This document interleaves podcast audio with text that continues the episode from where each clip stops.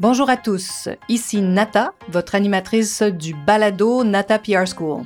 Vous êtes un entrepreneur ou un directeur de marketing et vous êtes sur le point de lancer un nouveau produit ou service?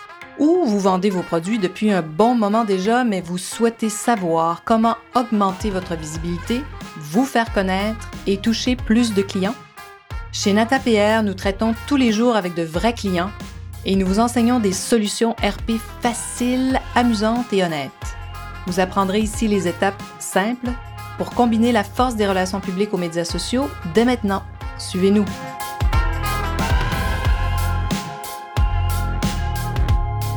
Bonjour et bienvenue à ce quatrième épisode du balado ou du podcast Nata PR School.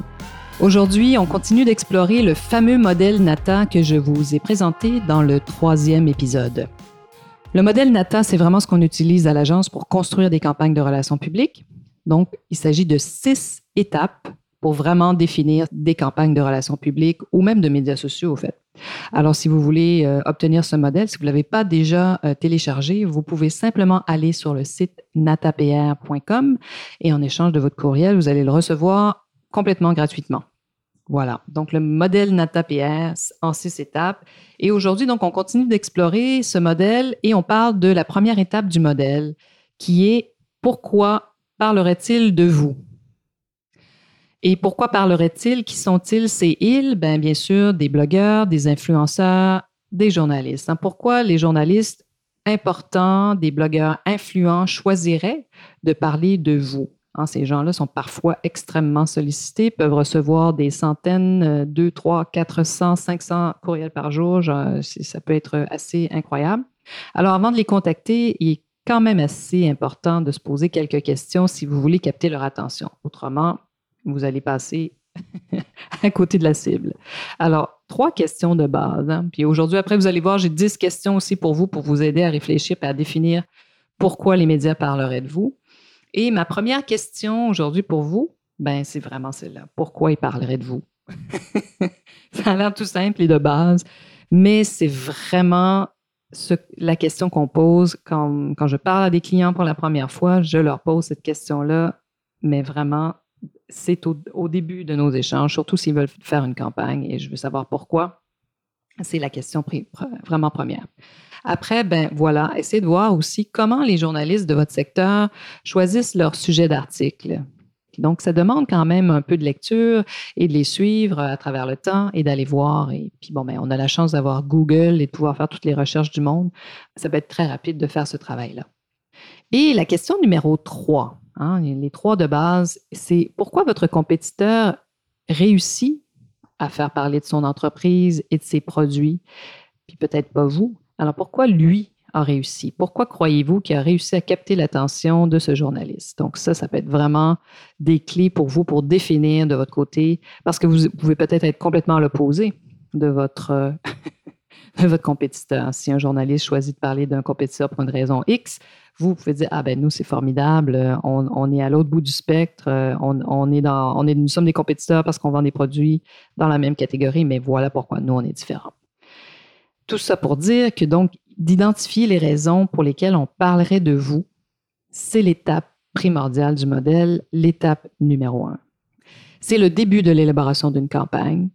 C'est vraiment sur cette partie-là, cette définition de, ce qui distingue, qu'on va vraiment nous développer ce qu'on appelle après des angles, des messages clés. Au fait, c'est des phrases que vous souhaitez qui soient répétées dans les médias et que vous pouvez bien sûr utiliser sur toutes vos plateformes ensuite, euh, autant sur votre site Internet, vos médias sociaux, que dans vos prochains communiqués ou dans vos courriels. Et voilà. Donc, je veux qu'on s'amuse un peu aujourd'hui à trouver des angles et j'ai développé 10 questions pour trouver des raisons pour lesquelles un journaliste parlerait de vous. Première question. Quels sont les éléments uniques de votre produit? Disons que vous lancez sur le marché une crème glacée, une glace pour nos amis français qui écoutent peut-être. Alors, comment ce produit-là, dans une catégorie où il y en a peut-être des centaines, euh, comment le vôtre se distingue-t-il? Ah, ben peut-être qu'il est euh, vegan, donc il n'utilise pas aucun lait euh, ou aucun produit animal. Donc ça, c'est une énorme distinction. et des produits à, partir d'une plante en, particulier. Donc, tout ça pour dire que ça, c'est des éléments hyper distinctifs, même dans un marché où il y en a beaucoup. Alors, est-ce que votre produit, question numéro 2, est-ce que votre produit est le seul dans sa catégorie, le premier, une nouveauté, mais vraiment hors norme? Ça, c'est fabuleux parce que quand on est, euh, si je ne sais pas, vous utilisez un, ingrédient de la mer euh, que personne n'a utilisé avant vous pour un produit de beauté euh, qui enlève des taches pigmentaires, mais ça, c'est des raisons très fortes pour qu'on parle de votre produit, même si vous êtes dans une, catégorie, par exemple, l'anti-âge, où il y a des centaines de produits. Ensuite, le numéro 3, est-ce une innovation? Est-ce que votre produit, c'est une innovation ou est-ce que vous innovez avec le produit que vous présentez? Alors moi, j'ai longtemps pensé que l'innovation, il fallait que ce soit quelque chose d'extrêmement complexe, euh, qu'il fallait que ça implique la technologie. Mais ça peut être aussi très simple. Il y a, il y a une marque de, chocolat ici euh, près de nous qui s'est vraiment réinventée, qui a beaucoup innové au fait en produisant simplement des fondus au chocolat, mais hyper faciles euh, à consommer. Donc, ils se vendent dans les, grandes surfaces et qui sont très, très faciles à préparer. Euh, et donc, vous voyez, ils ont innové dans le monde du chocolat avec cette innovation qui est de créer une, une, une fondue au chocolat qui est plus facile pour les consommateurs. Vous voyez, des fois, ça peut être très simple. Voilà, ça c'est l'innovation. Question numéro 3. Question numéro 4. Est-ce que vous proposez une méthode, un produit dont les origines remontent aux Égyptiens? Est-ce que votre produit remonte jusqu'aux Égyptiens? Bon, bien sûr, c'est pour vous, euh, pour imager cette, cette, question, mais ça nous est déjà arrivé à l'agence de travailler sur un produit qui était euh, utilisé par les Égyptiens. Au fait, je ne sais pas si pour les femmes, euh, vous allez peut-être vous rappeler des poudres minérales, ou peut-être que vous les utilisez encore parce que ce sont des produits fabuleux pour se protéger du soleil. Alors donc les poudres minérales, donc on avait des produits avec toute une histoire qui racontait comment les Égyptiens utilisaient ces produits-là. Mais tout ça pour dire que c'est pas obligé, vous n'êtes pas obligé de remonter jusqu'aux Égyptiens, mais vous avez peut-être euh, redécouvert une technologie, euh, si vous produisez un alcool particulier euh, qui remonte à une centaine d'années, qui vous avez trouvé une recette ancienne, voilà. Donc ça, c'est vraiment hyper intéressant aussi. Ben, si c'est le cas, allez de l'avant avec cette histoire-là, racontez cette histoire qui va passionner nos amis les médias. Question numéro 5. Est-ce que les stars d'Hollywood ou de votre communauté, hein, de votre localité, utilisent vos produits? Ça, c'est extrêmement puissant. Les médias adorent ça. Pourquoi? Parce qu'il y en a beaucoup dont les lecteurs aiment bien savoir ce qui se passe autour de nos personnalités, de nos stars hollywoodiennes. Et il y a plusieurs façons d'utiliser ça. Parfois, c'est vrai. Hein. Donc, vous avez la chance euh, qu'une grande star d'Hollywood adore votre produit. Euh, il y a même des agences, hein, on pourra en parler dans un autre podcast, mais il y a des agences qui se spécialisent euh, uniquement dans ce secteur, donc pour rejoindre nos personnalités hollywoodiennes.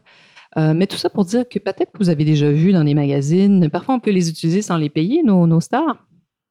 Et par exemple, euh, il y a une star, euh, une Madonna ou une autre star très connue, et à côté une série de produits de maquillage, et on explique, ben voici comment on peut faire et les produits qu'on peut utiliser pour réaliser un maquillage semblable à celui que Madonna porte. Voilà. Et ça, c'est tout à fait légal. Donc, au fait, on utilise simplement Madonna pour reproduire d'une autre façon un produit. Question numéro 6. Les experts utilisent vos produits? Donc, ça, c'est une question formidable à vous poser. Où est-ce que vos, produits pourraient être utilisés par des experts? Hein, quand on parle d'experts, il y en a dans tous les domaines, des athlètes, des entrepreneurs, euh, dirigeants d'entreprise. Les chefs euh, sont maintenant hyper, hyper médiatisés. Euh, il y a 30 ans, on aurait demandé à des gens sur la rue de nommer deux chefs et je ne pense pas qu'ils auraient nommé facilement des chefs. Maintenant, ils, ce sont de, des stars et des célébrités. Donc, quand votre, votre produit est utilisé par un chef, c'est extrêmement intéressant de le dire. Ça va intéresser les médias, c'est certain. Spécialistes, évidemment, dans tous les secteurs. Il y en a plusieurs. Il y a des spécialistes euh, vraiment dans tous les secteurs que vous pouvez imaginer, euh, autant des secteurs de la peau, euh, de fabrication de toutes sortes de produits, des dermatologues, etc. Faites attention quand vous choisissez des médecins. Il faut vous assurer aussi que le marché dans lequel vous utilisez ces ces spécialistes ou ces experts, euh, c'est possible pour eux de s'exprimer. Parfois, ils ont des, normes très strictes où il y a des lois qui empêchent certains médecins de s'associer à des choses ou des pharmaciens, par exemple. Voilà. Donc, ça, c'est le point 6. Euh, la sixième question à vous poser euh, pour vous faire voir comment on peut définir les, les, raisons pour lesquelles les médias parleraient de vous. Question numéro 7. Est-ce qu'il s'agit d'une nouvelle technologie? Ça, c'est certain qu'il y a des médias qui sont extrêmement intéressés par ça. Donc, tous les nouveaux gadgets technologiques aussi, il y a même des journalistes qui sont spécialisés dans ces secteurs-là. Donc, c'est facile de comprendre qu'une nouvelle technologie va intéresser les médias. Après, il faut bien présenter cette technologie, ce qui n'est pas toujours simple. Euh, donc, ça, c'est la question 7. Et bien sûr, la question 8, les anniversaires. C'est une des tactiques qu'on adore le plus, euh, ben, comme moi, j'affectionne particulièrement mais qui est aussi fantastique parce que, euh, évidemment, les humains aiment savoir ce qui s'est passé euh, pour une marque, surtout si ça fait très longtemps. C'est une marque qui est dans un marché, euh, une marque comme le Creuset ou un fromage qui existe depuis 75 ans. c'est certain que ça va intéresser les médias. Et on peut toujours donc raconter une, une histoire fabuleuse, trouver des témoins qui ont parlé de cette histoire-là. Mais vous pouvez aussi simplement parler d'un premier anniversaire. Je pense que les entreprises qui se sont créées cette année en pleine pandémie, euh, ben, dans un an, ce serait intéressant de, peut-être justement faire un point, de trouver des raisons fantastiques de, célébrer un anniversaire et de capter l'intérêt des journalistes ou des blogueurs et d'expliquer pourquoi, qu'est-ce qui, a été cette année, vos défis, vos succès, parce qu'il y, a, bien sûr des entreprises qui vivent des choses extrêmement difficiles. Et il y en a d'autres qui vivent des succès ou des ventes incroyables. Alors ça, ça intéresse les médias, c'est certain. Question numéro 9. Est-ce que votre produit est un classique revisité? Revisité, ça peut être par des artistes. Euh, je ne sais pas si vous vous rappelez de Deviant ou de d'autres grandes compagnies euh, de vodka qu'on ne nommera pas, qui travaillent avec des artistes pour redéfinir leur, leur, euh, leur bouteille, leur packaging. Ça, c'est une très belle technique pour faire parler d'un produit qui est un classique. Euh, on voit aussi parfois des grandes, des grandes marques vraiment qui s'adressent à un très large public, qui ne sont pas nécessairement des marques haut de gamme, travailler avec des créateurs, des designers. on n'a qu'à penser à H&M, H&M, vêtements très accessibles au niveau du prix, qui ils ont été vraiment brillants et se sont associés avec des grands de ce monde, des grands de la mode, des Karl Lagerfeld et autres. Euh, donc des grands designers français, internationaux, italiens, tout ça. Au cours des années, ils ont, ils ont travaillé avec énormément de grands noms. Alors ça, c'est sûr que ça capte l'attention des journalistes, des blogueurs, des influenceurs. Je vous le confirme. Donc, mais ça peut être intéressant aussi de travailler avec un artiste local. On a fait des choses très intéressantes aussi avec des grandes euh, entreprises, mais bon, ça peut être une entreprise, euh, même dans le domaine du meuble, qui décide de travailler avec un, artiste local. Ça peut être des histoires fabuleuses à raconter. Donc, la créativité ici peut tout à fait entrer en jeu. La question numéro 10 que je voulais vous poser aujourd'hui et que vous pouvez vous poser, bien sûr, donc dans ce palmarès des 10 questions, est-ce que vous êtes une marque locale? Euh, parce que, bon, le local a toujours eu la cote, ceci dit. C'est pas parce que là, tout à coup, euh, on est en pandémie et que nos, gouvernements euh, nous, disent de consommer local, d'acheter des produits de, de, de, nos producteurs locaux. c'est vraiment, ça a toujours été une, une tendance, au fait, auprès des médias qui aiment bien parler des entreprises d'ici, parce que ça a une résonance chez, les lecteurs, bien sûr. Euh, donc, ils ont, et aussi, ils ont euh, ce, mandat de, parler de ce qui euh, est présent dans leur, propre marché, dans leur sur leur propre territoire. Donc, ce n'est pas nouveau, mais en ce moment, ça a une cote exceptionnelle. Alors, tout ce que vous pouvez trouver, tous les angles qui sont locaux, même si vous êtes un service, je parlais justement avec euh, une, une coach qui a une technique vraiment très unique. Euh, euh, et donc, elle, elle me disait qu'il y a des gens qui cherchaient, qui l'ont trouvé, parce qu'ils cherchaient localement s'il y avait justement quelqu'un qui offrait cette technique-là dans le marché où ils étaient, au lieu d'engager quelqu'un dans le marché américain, par exemple. Alors voilà, vous êtes une marque locale. Il y a des occasions fabuleuses pour vous d'être visible. Alors voilà, donc euh, on parlait aujourd'hui hein, du modèle Natapéan, de la première étape, définir et trouver pourquoi on parlerait de vous. c'est extrêmement important parce que c'est là-dessus, c'est la pierre d'assise de la campagne, c'est là-dessus qu'on définit vraiment tout ce qui va découler de ça. Donc, on va créer à partir de ça ce qu'on appelle, nous, des phrases clés, des mots clés. Vous avez peut-être entendu ça en communication. C'est de décider euh, ce qu'on va mettre de l'avant. Euh, et mais en plus, c'est extrêmement important parce que ce travail-là, si vous le faites bien, vous pouvez tout à fait utiliser euh, vos mots-clés, vos phrases clés, sur votre site Internet, vos médias sociaux.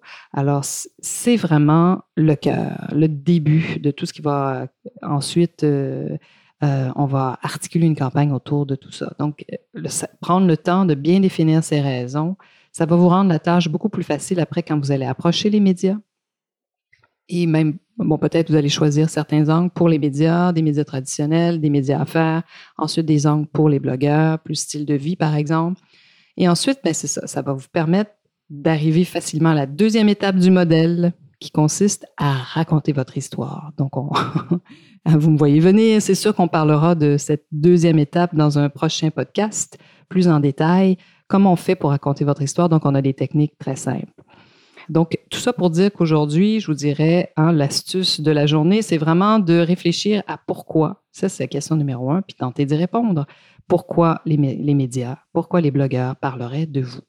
Alors, le modèle Nata est un outil qu'on utilise à l'agence tous les jours, qui nous permet de, faire des campagnes, bien sûr, pour des grandes compagnies, euh, des multinationales, autant que pour des petites entreprises. Donc, si vous démarrez, vous êtes en lancement de produits ou vous souhaitez vous faire connaître, le modèle est un superbe outil. N'hésitez pas à aller sur notre site, allez le chercher, natapr.com. Et je vous remercie infiniment de nous écouter et soyez des nôtres la semaine prochaine. Vous êtes curieux et souhaitez en savoir plus sur comment implanter des stratégies de relations publiques? Rendez-vous sur natapierre.com et inscrivez-vous sur notre liste. Vous recevrez le modèle Natapierre pour créer une campagne RP réussie. Et si vous souhaitez devenir client, contactez-nous à nata.natapierre.com. Nous attendons vos commentaires. À la semaine prochaine!